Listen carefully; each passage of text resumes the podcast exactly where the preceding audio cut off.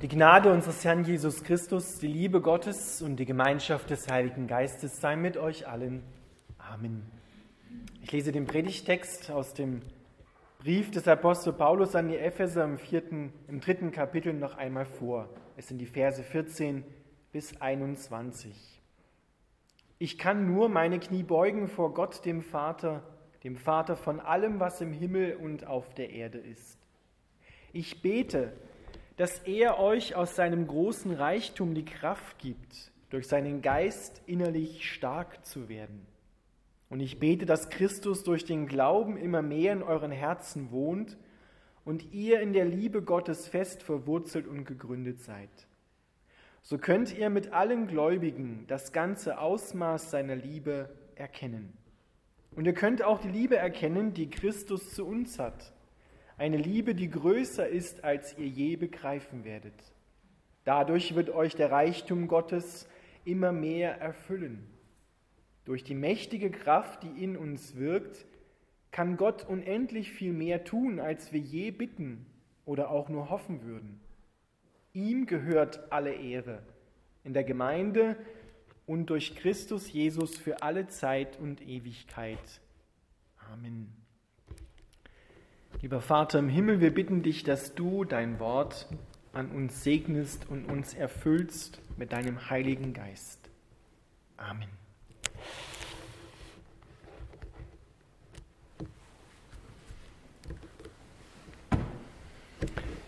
Liebe Gemeinde, dieses Gebet des Apostels Paulus für die Epheser gilt auch heute noch. In diesem Gebet merken wir, dass Paulus von einer Kraft redet, und zwar von der Kraft, die von Gott kommt, um den Menschen stark zu machen, innerlich stark zu machen. Und das steht im Griechischen eso anthropos, das heißt der innerliche Mensch. Damit meint Paulus aber den ganzen Menschen. Er meint dich als ganzen Menschen, dass du stark wirst an deiner Seele, in deinem Geist und in deinem Leib. Du als ganzer Mensch bist gemeint. Und diese Kraft Gottes, Dynamis heißt es im Griechischen, davon haben wir das Wort Dynamit, ja? eine, eine Kraft Gottes, die selbst Tote auferweckt, haben wir bei Jesus gesehen und manche Menschen erfahren das auch heute noch in der Welt. Diese Kraft Gottes wird durch das Wort Gottes, durch das Evangelium, was ihr gerade gehört habt, transportiert. Jeder, der das Wort Gottes hört, zu dem kommt diese Kraft Gottes. Die Worte sind so bildlich gesprochen wie ein Transportmittel, wie ein, ein Güterwaggon vielleicht. Ja? Das Wort ist der Waggon und da drinnen ist die Kraft Gottes. Das Wort Gottes ist die Kraft, transportiert die Kraft in dein Herz hinein. Deswegen kann der Apostel Paulus sagen, ich schäme mich des Evangeliums nicht, denn es ist eine Kraft, eine Dynamis Gottes, die selig macht, das heißt wortwörtlich nach Hause bringt, ihnen Heimat schenkt, allen, die daran glauben. Es ist eine Kraft, er sagt nicht ein Wort Gottes oder Rede Gottes, sondern er sagt Kraft. Es geht hier um erfahrbare Kraft. Die Dynamis Gottes ist stärker als alles, was je auf dieser Welt an Kraft gegeben hat. Und das Ziel dieser Kraft ist der Mensch. Der Mensch, der erfüllt wird mit dem Heiligen Geist, mit der Kraft Gottes, um dann Gott zu preisen, ihn zu loben und ihm dafür zu danken. Das ist das sozusagen das letzte Ziel, auf das Gott hinzielt. Er zielt auf den Menschen, aber er zielt auch auf das Lob, was vom Menschen kommt. Gott soll am Ende die Ehre gegeben werden. Von dieser Kraft Gottes wird gesagt, dass sie den Menschen stark macht, innerlich stark macht. Und hier geht es nicht darum, um eine Stärke, sich in Schwierigkeiten zusammenzureißen. Da reden wir ja oft davon, ja, sei stark, sondern diese Kraft Gottes ist am mächtigsten oder kann am meisten in einem Menschen wirken, wenn er schwach ist. Denn Gott sagt, meine Kraft kommt in Schwachheit zur Vollendung. Das heißt, das meint nicht duckmäuserisch, ja, oder so. Das meint es nicht. Sondern es meint, auf was verlasse ich mich? Auf wessen Kraft verlasse ich mich? Verlasse ich mich auf meine Kräfte, auf meine guten Einfälle? Verlasse ich mich auf Weisheit von Menschen, auf Ratschläge, die auch manchmal Schläge sein können? Oder verlasse ich mich auf Gott, auf Gottes Kraft? Das meint Schwachheit. Von Gott alles zu erwarten, obwohl ich manchmal auch Möglichkeiten hätte, noch etwas zu tun, irgendwas anzustellen, wo ich nicht mehr weiß, ob das was bringt in meiner Situation. Das meint diese Kraft, kommt in Schwachheit zur Vollendung. Verlass dich ganz auf meine Gnade, wurde dem Apostel Paulus gesagt, als er mit einem Riesenproblem kämpfen musste. Und diese Kraft Gottes ist es, mit der wir erfüllt werden. Jesus ist zur Himmelfahrt, zur Rechten Gottes des Vaters gesessen. Er wurde aufgenommen in den Himmel, war der erste Mensch mit dem Auferstehungsleib, den wir bekommen werden, der im Himmel ist. Der ist sozusagen der Türöffner. Und niemand kann diese Tür mehr schließen im Himmel, weil Jesus für alles bezahlt hat, was diese Tür jemals hätte zufallen lassen können. Kein Mensch kann noch so einen Riesenfehler machen und Sünde begehen in der biblischen Sprache, dass diese Tür zu Gott wieder zugeht. Diese Tür steht ein für alle Mal offen, für jeden Menschen, der kommen will. Niemand wird gezwungen, aber eingeladen sind alle zu kommen. Und wenn ein Mensch im Glauben an Jesus Christus erfüllt wird mit dem Heiligen Geist, dann wird er zu einer neuen Kreatur, sagt die Bibel, zu einer neuen Schöpfung. Etwas völlig Neues ist entstanden. Und zwar sind wir begabt, beschenkt worden mit dieser Kraft, mit dieser Dynamis Gottes, die stärker ist als der Tod, die stärker ist als die größten Probleme in unserer Welt, in deinem Leben, in deinem Alltag. Nicht umsonst hat man von dem griechischen Wort Dynamis das Dynamit abgeleitet, auch wenn es natürlich auch schlimme Folgen hatte mit dem Dynamit, obwohl man es missbrauchen konnte.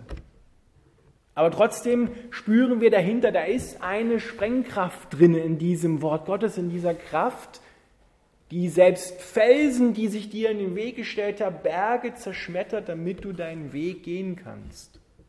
Dynamis Gottes. Und dieser neue Mensch, der da geformt wird, das ist der Christus-Mensch. Das ist Christus in dir, der Heilige Geist Christus in dir. Er nimmt Wohnung in dir und sagt sogar, dieser sterbliche Leib, das ist ein Tempel des Heiligen Geistes. Früher stand der Tempel in Jerusalem, jetzt ist der Tempel der Mensch, der menschliche Leib. Und Gott fragt nicht, ob dieser Mensch, wir, du, ich, ob wir vollkommen sind und perfekt sind, ob es sich überhaupt lohnt, diesen Menschen zu erfüllen mit der Kraft Gottes, dass ich da drin Wohnung nehme. Sondern er sagt, ich sorge dafür, aber ich brauche von dir ein kleines Ja, dass ich kommen darf dass ich in dir Wohnung nehmen darf. Und das Erste, was neu wird, darüber müssen wir uns im Klaren sein, wenn wir unser Leben Jesus anvertrauen und ihn bitten, ihn einladen, dass er in uns Wohnung nimmt, sich einrichtet, ist Jesus Christus in dir. Das ist zunächst einmal das Erste, was neu geworden ist. Viel anderes ist noch nicht neu geworden, sondern jetzt fängt dieser Heilige Geist Jesus in dir an, seine Wohnung Stückchen für Stückchen auszubauen und nimmt, geht mit dir zusammen ein Zimmer nach dem anderen deines Lebenshauses durch. Beziehungsweise einen Schritt zurück, er fängt erstmal an und guckt, wie ist denn das Fundament deines Hauses? Auf was ist denn dein Haus überhaupt gebaut, gegründet? Und dann kann es sein, dass Jesus dein bisheriges Lebenshaus einreißen muss, weil es auf falschem Grund gebaut worden ist. Dass er Dinge völlig umkrempelt und dich neu gründet. Und wir hören in dem Text, wir sollen fest verwurzelt sein in Gott. Wir sollen gegründet sein. Da kommt das organische Bild mit dem statischen zusammen. Paulus spielt damit ein bisschen, aber es geht jedes Mal um einen Grund, auf dem wir stehen, in dem wir fest verwurzelt sein sollen, und der ist Jesus Christus. Dieser Grund. Auf dem und auch nur auf dem kannst du wirklich stehen und dein Lebenshaus aufbauen lassen. Und der Heilige Geist ist wie so ein Suchscheinwerfer, der geht durch und schaut, wo sind denn Risse in deinem Lebenshaus? Wo ist in der Mauer vielleicht ein großes Loch, wo es reinzieht, wo du nicht mehr geschützt bist in deinem Leben? Und dann wird er zusammen mit dir dieses Loch, beziehungsweise er macht es zu. Du kannst dabei zuschauen. Viel tun kannst du dabei nicht, sondern die Kraft kommt alleine von Gott dazu. Aber er gründet dein Lebenshaus, er baut es auf, dass du sicher wohnen kannst. Mit ihm zusammen unter einem Dach. Gott mit dir einem sterblichen Menschen gemeinsam unter einem Dach. Er kommt zu dir. Und dieses Bild von der Innewohnung Christus in uns Menschen wird sogar noch erweitert. Und wird gesagt, die Gemeinde aus Menschen ist der Tempel des Heiligen Geistes. Diese Gemeinde, diese Menschen hier, ihr seid der Tempel des Heiligen Geistes. In ihm will Gott seine Fülle ausgießen. Wir fühlen uns manchmal so, so arm, so als wenn wir gar nichts hätten oder wenig Leute im Gottesdienst. Vielleicht. Ja? Und dann denken wir so, oh, irgendwie läuft alles schief. Aber ihr seid der Tempel des Heiligen Geistes. Dort will Gott Wohnung haben. Dort will er seine Liebe ausgießen und will durch dich die Menschen, die mit dir zusammen in der Bankreihe sitzen oder hinten und vorne in der Gemeinde, lieben. Egal wie der Zustand der Gemeinde ist, ob sie groß ist, ob sie klein ist, ob die Menschen einen großen Glauben haben, einen kleinen Glauben haben, völlig egal. Gott hat es gesagt und er tut es. Denn er sagt nicht, ihr habt euch erwählt und zu etwas gemacht, sondern ich habe euch erwählt. Deswegen kann der Apostel Paulus, und wir können das auch mit Fug und Recht sagen, ihr Heiligen. Es ist alles der, derselbe rote Strang. Ja, wir fühlen uns manchmal sehr unheilig, gar nicht heilig in dem, was wir tun, in dem, was wir lassen, wo wir Fehler haben, wo wir uns selber nicht leiden können. Aber Gott sagt, du Heiliger, weil ich dich dazu erwählt habe, ich sage es. Und ich sorge auch dafür, dass du dorthin kommst, dass mein Leben sich in dir ausbreitet. Und darauf kommt es an, auf den Heiligen Geist, dass er uns erfüllt. Und den braucht jeder Christ. Jeder braucht den Heiligen Geist, weil niemand kann Jesus den Herrn nennen, sagt Paulus, ohne den Heiligen Geist. Ohne den Heiligen Geist können wir nicht einmal die Bibel lesen. Dann ist das, da guckst du wie Schwein ins Uhrwerk und erkennst nichts, sondern du brauchst den Heiligen Geist, um die Bibel recht zu verstehen. Er übersetzt dir, was da drin steht. Er legt es in dein Herz. Deswegen ist Evangeliumspredigt und Evangelium hören nicht wie jede andere Rede, ist nicht wie ein, ein, ein Zeitungsartikel, den ich dir vorlese sondern dieses Wort Gottes ist dazu ausgesucht worden, die Kraft in dein Herz hinein zu transportieren. Und wir müssen uns bewusst werden, dass wir als gesamte Gemeinde ein Tempel des Heiligen Geistes sein sollen. Und da geht es bitte nicht um eine eigene Anstrengung, dass wir perfekt sein müssen, sondern hier geht es darum, dass wir in der Liebe gerade die Schwachheiten die jeder von uns hat, die Fehltritte miteinander teilen und miteinander tragen und den anderen in guten wie in bösen Tagen lieben. Das gilt nicht nur für Ehepartner, sondern das gilt, das gilt für jeden Christen in der Gemeinde. Hier geht es nicht darum, einander etwas vorzuheucheln, wie toll wir sind, sondern geht es darum, echt zu sein. Gemeinde soll ein Ort sein der begnadigten Sünder und nicht der begnadigten Perfekten, sondern der Sünder, die erlöst worden sind. Darum geht es in einer Gemeinde. Dazu brauchen wir, das merkt ihr schon, die Kraft des Heiligen Geistes. Dazu brauchen wir Gott. Gott in dir wird das vollbringen. Wenn du dich fragst, wie soll das gehen? Gott in dir. Darum geht es Paulus. Es ist Gott, der all diese Dinge wirkt und schafft.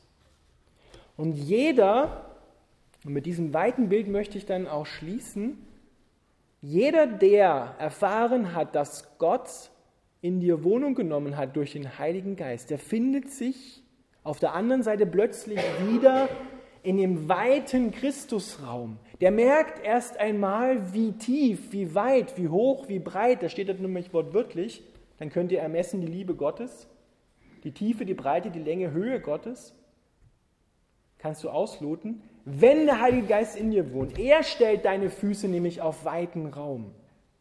Gott in dir macht das Leben plötzlich weit, stellt deine Füße auf weiten Raum. Und dann wirst du feststellen, wow, das ist ja, das ist ja nicht eng. Das sind nicht nur Gebote, die ich erfüllen muss und wehe, denn ich erfülle sie nicht oder mache was falsch, dann kriege ich nur eine auf den Deckel. Sondern dann erfahren wir diese Liebe Gottes, die uns selbst dann noch liebt, wenn alles schiefgegangen ist. Und du das Gefühl hast, in meinem Leben läuft überhaupt nichts mehr. Dann kommt diese Liebe Gottes und erinnert dich wieder daran, der Heilige Geist, erinnert dich, das ist eine seiner Aufgaben, an diese Weite, an diese Liebe Gottes und stellt deine Füße wieder auf weiten Raum.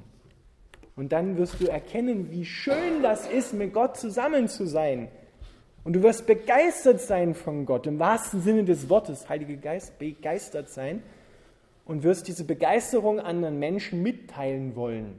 Dann wirst du sagen, genau wie die Apostel, wir können nicht schweigen von dem, was wir von Gott gehört und erfahren haben. Das schenke uns Gott.